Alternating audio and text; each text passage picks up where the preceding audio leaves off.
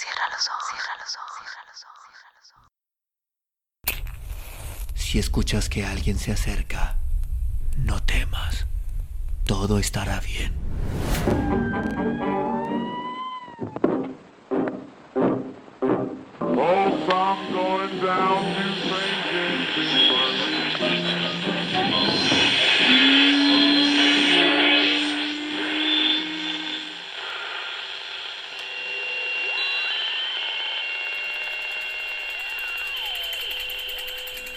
Estás escuchando, Crónica, Crónica, el lugar, el lugar donde, donde entra por tus oídos.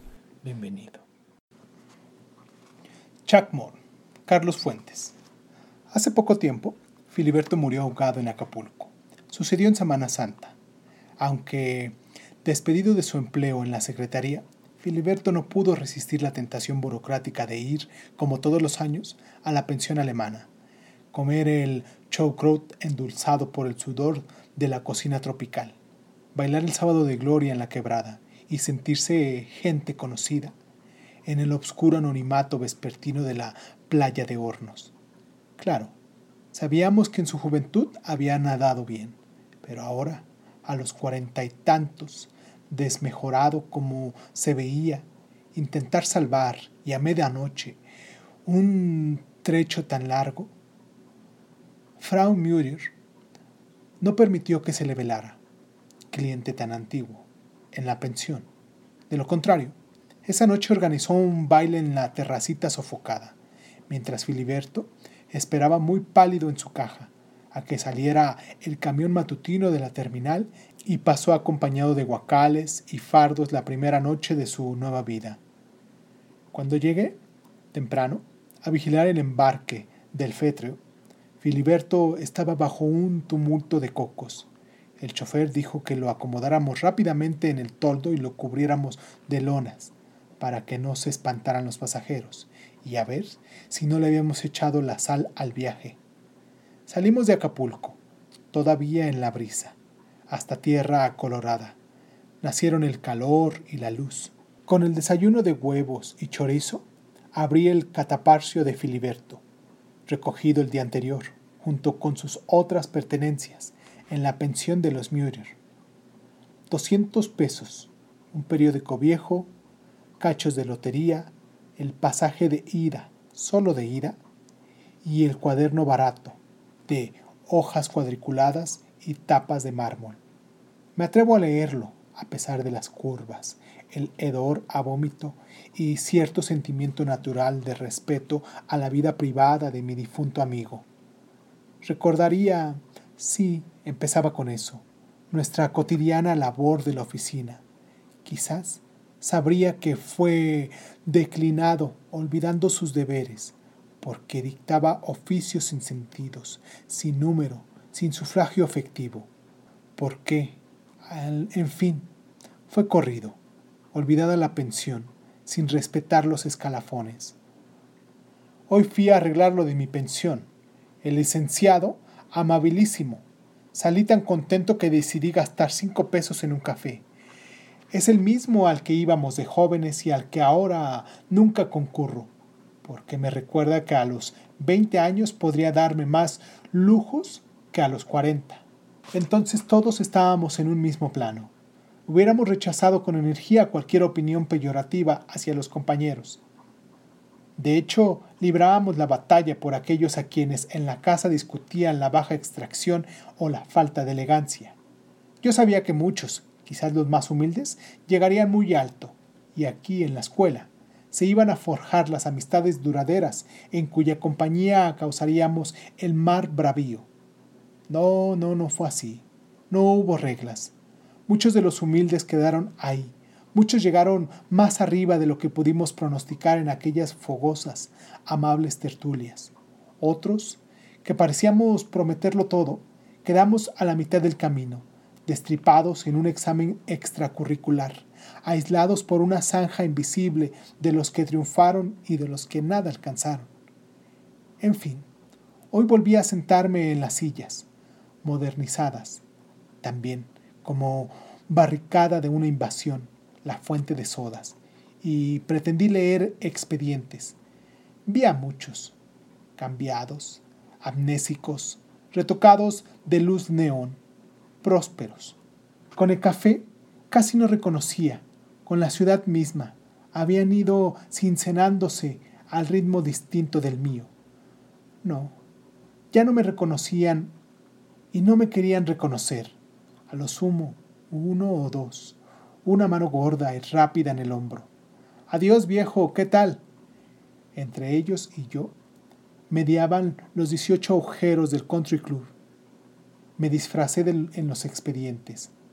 Desfilaron los años de las grandes ilusiones, de los pronósticos felices y también todas las omisiones que impidieron su realización. Sentí la angustia de no poder meter los dedos en el pasado y pegar los trozos en algún rompecabezas abandonado. Pero el arcón de los juguetes se ha olvidado, y al cabo, ¿quién sabrá a dónde fueron a dar los soldados de plomo, los cascos, las espadas de madera? Los disfraces tan queridos no fueron más que eso. Y sin embargo, había constancia, disciplina, apego al deber. ¿No era suficiente o sobraba. No dejaban en ocasiones de asaltarme el recuerdo de Rilke. La recompensa de la aventura de juventud debe ser la muerte. Jóvenes, debemos partir con todos nuestros secretos hoy. No tendría que volver la vista a las ciudades de sal. Cinco pesos, dos de propina. Pepe Aparte de la pasión por el derecho mercantil, gusta de teorizar. Me vio salir de catedral y juntos nos encaminamos al palacio. Él es descreído, no le basta. En media cuadra tuvo que fabricar una teoría, que si no fuera mexicano, no adoraría a Cristo. Y, no, mira, parece evidente, llegan los españoles y te propone que adores a un Dios, muerto hecho un coágulo, en el costado herido, clavado en una cruz, sacrificado, ofrendado. ¿Qué cosa más natural que aceptar un sentimiento tan cercano a todo tu ceremonial, a toda tu vida? Figúrate. En cambio, que México hubiera sido conquistado por budistas o maometanos, no es concebible que nuestros indios veneraran a un individuo que murió de indigestión. Pero un Dios al que no le basta que sacrifiquen por él, sino que incluso va a que le arranquen el corazón. Caramba, jaque mate a Huitzilopochtli. El cristianismo, en su sentido cálido, sangriento, de sacrificio, de liturgia, se vuelve una prolongación natural y novedosa de una religión indígena. Los aspectos de caridad, amor y la otra mejilla, en cambio, son rechazados. Y todo en México es eso. Hay que matar a los hombres para poder creer en ellos. Pepe conocía mi afición, desde joven, por ciertas formas de arte indígena mexicano. Yo colecciono estatuillas, ídolos, cachorros. Mis fines de semana los paso en Tlaxcala o en Teotihuacán. ¿Acaso por eso le guste relacionar todas las teorías que elabora para mi consumo con estos temas? Por cierto, que busco una réplica razonable del Chacmoc desde hace tiempo. Y hoy Pepe me informa que un lugar en la lagunilla donde venden uno de piedra y parece muy barato. Voy a ir el domingo. El guasón pintó de rojo el agua del garrafón en la oficina con la consiguiente perturbación de las labores. He debido consignarlo al director, a quien solo le da mucha risa. El culpable se ha válido de esta circunstancia para hacer sarcasmos a mis costillas el día entero. Todos en torno al agua. Chin. Hoy domingo aproveché para ir a la lagunilla. Encontré el chacmol en la tienducha que me señaló Pepe. Es una pieza preciosa, de tamaño natural, y aunque el marchante asegura su originalidad, lo dudo. La piedra es corriente, pero ello no aminora la elegancia y la postura y lo macizo del bloque. El desleal vendedor la ha embarrado salsa de tomate en la barriga para convencer a los turistas de la autenticidad sangrienta de la escultura. El traslado de la casa me costó más que la adquisición, pero ya está aquí. Por el momento en el sótano mientras organizo mi cuarto de trofeos a fin de darle cabida. Estas figuras necesitan sol, vertical y fogoso. Ese fue su elemento y condición. Pierde mucho en la oscuridad del sótano. Como siempre, bulto agónico. Y su mueca parece reprocharme que le nieguen la luz. El comerciante tenía un foco exactamente vertical a la altura, que recortaba todas las aristas y le daba una expresión más amable a mi chacmol. Habrá que seguir su ejemplo. Amanecí con la tubería descompuesta. Incauto. Dejé correr el agua de la cocina y se desbordó. Corrió por el suelo y llegó hasta el sótano, sin que me percatara. El chacmol resiste la humedad, pero mis maletas sufrieron. Y todo este día es de labores. Me ha obligado a llegar tarde a la oficina. Vinieron por fin a arreglar la tubería, las maletas torcidas y el chacmol con lama en la base. Desperté a la una. Había escuchado un quejido terrible. Pensé en ladrones. Pura imaginación. Los lamentos nocturnos han seguido. No sé a qué atribuirlos, pero estoy nervioso. Para colmo de males, la tubería volvió a descomponerse y las lluvias se han colado, inundando el sótano. El plomero no viene. Estoy desesperado. Del departamento del Distrito Federal más vale no hablar. Es la primera vez que el agua de las lluvias no obedece a las coladeras y viene a dar a mi sótano. Los quejidos han cesado. Vaya, una cosa por otra. Secaron el sótano y el chacmol está cubierto de lama. Le da un aspecto grotesco porque toda la masa de la escultura parece padecer de una erisipeda verde, salvo los ojos, que han permanecido de piedra. Voy a aprovechar el domingo para raspar el musgo. Pepe me ha recomendado cambiarme a un departamento en el último piso para evitar estas tragedias acuáticas, pero no puedo dejar ese caserón, ciertamente muy grande para mí solo, un poco lúgubre para la arquitectura porfiriana, pero que es la única herencia y recuerdo de mis padres. No sé qué me daría ver una fuente de sodas con sinfonola en el sótano o una casa de decoración en la planta baja. Fui a raspar la lama del chacmo con una espátula. El musgo parecía ser ya parte de la piedra. Fue labor de más de una hora y solo a las seis de la tarde pude terminar.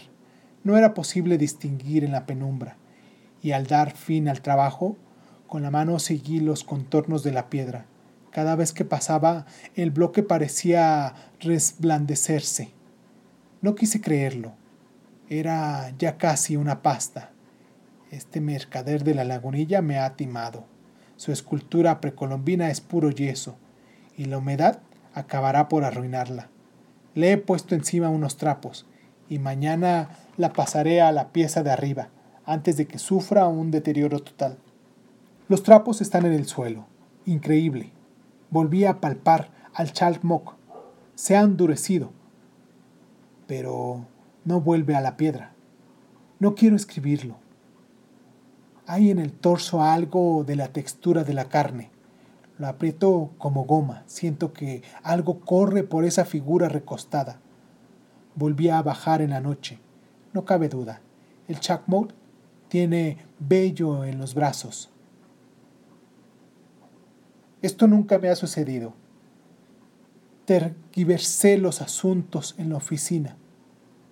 Giré una orden de pago que no estaba autorizada y el director tuvo que llamarme la atención.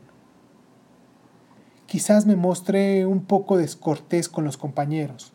Tendré que ver al médico, saber si es imaginación o delirio o qué, y deshacerme de este maldito chacmol. Hasta aquí la escritura de Filiberto era vieja, la que tantas veces vi en memoranda, en formas anchas y ovaladas. La entrada del 25 de agosto parecía escrita por otra persona. a veces como niño, separado trabajosamente cada letra, otras nerviosas hasta diluirse en lo ininteligible. Hay tres días vacíos y el relato continúa. Todo es tan natural y luego cree en lo real, pero esto lo es, más que lo creído por mí. Si real un garrafón, y más porque nos damos mejor cuenta de su existencia, o estar, si un bromista pinta de rojo el agua, real bocanada del cigarro efímera, real imagen monstruosa en un espacio de circo, reales. ¿No son todos los muertos presentes y olvidados? Si un hombre atravesara el paraíso en el sueño, y si me diera una flor como prueba de que había estado ahí, y si al despertar encontrara esa flor en su mano, entonces ¿qué? ¿Realidad? Cierto día la quebraron en mil pedazos. La cabeza fue a dar allá, la cola aquí, y nosotros no conocemos más que uno de los trozos desprendidos de su gran cuerpo, océano libre o ficticio, solo real cuando se aprisiona en un caracol. Hasta hace tres días mi realidad lo era al grado de hacerse borrado hoy. Era movimiento reflejo, rutina, memoria, cartapacio. Luego, como la tierra que un día tiembla para que recordemos su poder y la muerte que llagara, recriminando mi olvido de toda la vida, se presenta otra realidad que sabíamos que estaba ahí, monstreca, y que debe acudirnos para hacerse viva y presente. Creía nuevamente que era imaginación. El chacmol, blando y elegante, había cambiado de color en una noche, amarillo, casi dorado. Parecía indicarme que era un dios, pero ahora laxo, con las rodillas menos tensas que antes, con la sonrisa más benévola y ayer, por fin, un despertar sobresaltado, con la inseguridad espantosa de que hay dos respiraciones en la noche, de que en la oscuridad laten más pulsos que el propio. Sí, se escuchan pasos en la escalera. Pesadilla. Vuelta a dormir. No sé cuánto tiempo pretendí dormir. Cuando volví a abrir los ojos aún no amanecía. El cuarto olía a horror, a incienso, a sangre, con la mirada negra recorrí la recámara hasta detenerme en dos orificios de luz parpadeante, en dos flámulas crueles y amarillas. Casi sin aliento encendí la luz. Allí estaba Chacmol, erguido, sonriente, ocre, con su barriga encarnada. Me paralizaban los dos ojillos, casi viscos, muy pegados a la nariz triangular los dientes inferiores mordiendo el labio superior, inmóviles. Solo el brillo del castellón cuadrado sobre la cabeza anormalmente voluminosa delataba vida. Chuck Moll avanzó hacia la cama. Entonces empezó a llover. Recuerdo que a fines de agosto, Filiberto fue despedido de la secretaría en una recriminación pública del director y rumores de locura y un, robo. Eso no lo creí. Sí vi unos oficios descabellados, preguntando al oficial mayor si el agua podía olerse, ofreciendo sus servicios al secretario de Recursos Hidráulicos para hacer llover en el desierto. No supe qué explicación darme. Pensé que las lluvias excepcionalmente fuertes de ese verano lo habían enervado o que alguna depresión moral debía producir la vida en aquel caserón antiguo, con la mitad de los cuadros bajo llave y empolvados, sin criados ni vida de familia. Los apuntes siguientes son de fines de septiembre. Chacmol puede ser simpático cuando quiere, un glu de agua embelesada. Sabe historias fantásticas sobre los monzones, las lluvias ecuatoriales, el castigo de los desiertos, cada planta arranca su paternidad mítica del sauce, su hija descarriada, los dotos, sus mimados, sus suegras, el tacto. Lo que no puedo tolerar es que no lo es de las chanclas flameantes de la ancianidad. Con risa estridente el chacmol revela cómo fue descubierto por Le Pongeon y puesto físicamente en contacto con hombres de otros símbolos. Su espíritu ha vivido en el cántaro y la tempestad natural. Otra cosa es su piedra, y haberla arrancado al escondite es artificial y cruel. Creo que nunca lo perdonará el Chacmol. Él sabe de la inminencia del hecho estético. He debido proporcionarle sapolio para que se lave el estómago que el mercader le untó de capsun al creerlo azteca. No pareció gustarle mi pregunta sobre su parentesco con Tlaloc, y cuando se enoja, sus dientes de por sí repulsivos se afilan y brillan. Los primeros días bajó a dormir al sótano. Desde ayer, en mi cama. Ha empezado la temporada seca. Ayer, desde la sala en la que duermo ahora, comencé a oír los mismos lamentos roncos del principio, seguidos de ruidos terribles. Subí y entreabrí la puerta de la recámara. El chacmol estaba rompiendo las lámparas, los muebles. Saltó hacia la puerta con las manos arañadas y apenas pude cerrar e irme a esconder al baño. Luego bajó jadeante y pidió agua. Todo el día tiene corriendo las llaves. No queda un centímetro seco de la casa. Tengo que dormir muy abrigado y le he pedido no empapar la sala más. El chacmol hundió hoy la sala, exasperado. Dije que lo iba a devolver a la lagunilla, tan terrible como su risilla horrorosamente distinta a cualquier risa de hombre o animal. Fue una bofetada que me dio. Debo reconocerlo, soy su prisionero. Mi idea original era distinta. Yo dominaría al chacmol, como se domina a un juguete. ¿Era acaso una prolongación de mi seguridad infantil? Pero la niñez, ¿quién lo dijo? Es fruto comido por los años, y yo no me he dado cuenta. Ha tomado mi ropa y se pone las batas cuando empieza a brotarle musgo verde. El chacmol está acostumbrado a que le obedezca, por siempre. Yo, que nunca he debido mandar, solo puedo doblegarme. Mientras no llueva y su poder mágico, vivirá colérico e irritable, Hoy descubrí que en las noches el chacmo sale de la casa. Siempre al oscurecer canta una canción chirriona y anciana, más vieja que el canto mismo. Luego cesa. Toqué varias veces su puerta y cuando no me contestó me atreví a entrar.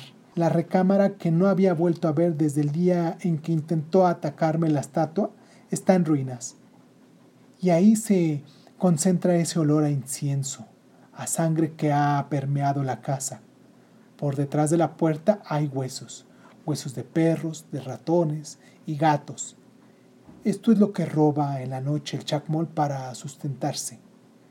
Eso explica los ladridos espantosos de todas las madrugadas. Febrero, seco. Chacmol vigila cada paso mío. Ha hecho que telefonee a una fonda para que me traigan diariamente arroz con pollo. Pero lo sustraído de la oficina ya se va a acabar. Sucedió lo inevitable. Desde el día primero cortaron el agua y la luz por falta de pago. Pero Chacmol ha descubierto una fuente pública a dos cuadras de aquí. Todos los días hago 10 o 12 viajes por agua y él me observa desde la azotea. Dice que si intento ir me fulminará. También es Dios del rayo. Lo que él no sabe es que estoy al tanto de sus correrías nocturnas. Como no hay luz, debo acostarme a las ocho. Ya debería estar acostumbrado al chacmol, pero hasta hace poco en la oscuridad me topé con él en la escalera. Sentí sus brazos helados, sus escamas de piel renovada y quise gritar. Si no llueve pronto el chacmol, va a convertirse en piedra otra vez. He notado su dificultad reciente para moverse. A veces se reclina durante horas, paralizado, y parece ser de nuevo un ídolo. Pero esos reposos solo le dan nueva fuerza para ventajarme, arañarme como si pudiera arrancar algún tipo líquido de mi carne. Ya no tiene lugar aquellos intermedios amables en el que relataba viejos cuentos. Creo notar un resentimiento concentrado. Ha habido indicios que me ha puesto a pensar. Se está acabando mi bodega. Acaricia la seda de las batas. Quiere que traigan una criada a la casa. Me ha hecho enseñarle a usar jabón y lociones. Creo que el Chacmol está cayendo en tentaciones humanas. Incluso hay algo viejo en su cara que antes parecía eterna. Aquí puede estar mi salvación. Si el Chacmol se humanizara, posiblemente todos sus siglos de vida se acumulen bien. Aquí puede germinar mi muerte. El Chacmol no querrá que asista a su derrumbe. Es posible que desee matarme. Hoy aproveché la excursión nocturna del Chac para huir. Me iré a Acapulco. Veremos qué puede hacerse para adquirir trabajo y esperar la muerte de Chacmol. Si se avecina, está canoso, abogatado. Necesito asolearme, nadar, recuperar fuerza. Me quedan 400 pesos. Iré a la pensión Müller, que es barata y cómoda. Que se adueñe de todo el Chacmol a ver cuánto duran mis baldes de agua. Aquí termina el diario de Filiberto. No quise volver a pensar en su relato. Dormí hasta Cuernavaca. De ahí a México pretendí dar coherencia a lo escrito, relacionarlo con exceso de trabajo, con algún motivo psicológico. Cuando a las nueve de la noche llegamos a la terminal, aún no podía concebir la locura de mi amigo. Contraté una camioneta para llevar el féretro a casa de Filiberto y desde ahí ordenar su entierro. Antes de que pudiera introducir la llave a la cerradura, la puerta se abrió. Apareció un indio amarillo, en bata de casa, con bufanda. Su aspecto no podía ser más repulsivo. Desprendía un olor a loción barata. Su cara, polveada, quería cubrir las arrugas. Tenía la boca embarrada de lápiz labial mal aplicado y el pelo daba la impresión de estar teñido. Perdone, no sabía que Filiberto hubiera... No importa. Lo sé todo. Dígale a los hombres que lleven el cadáver al sótano.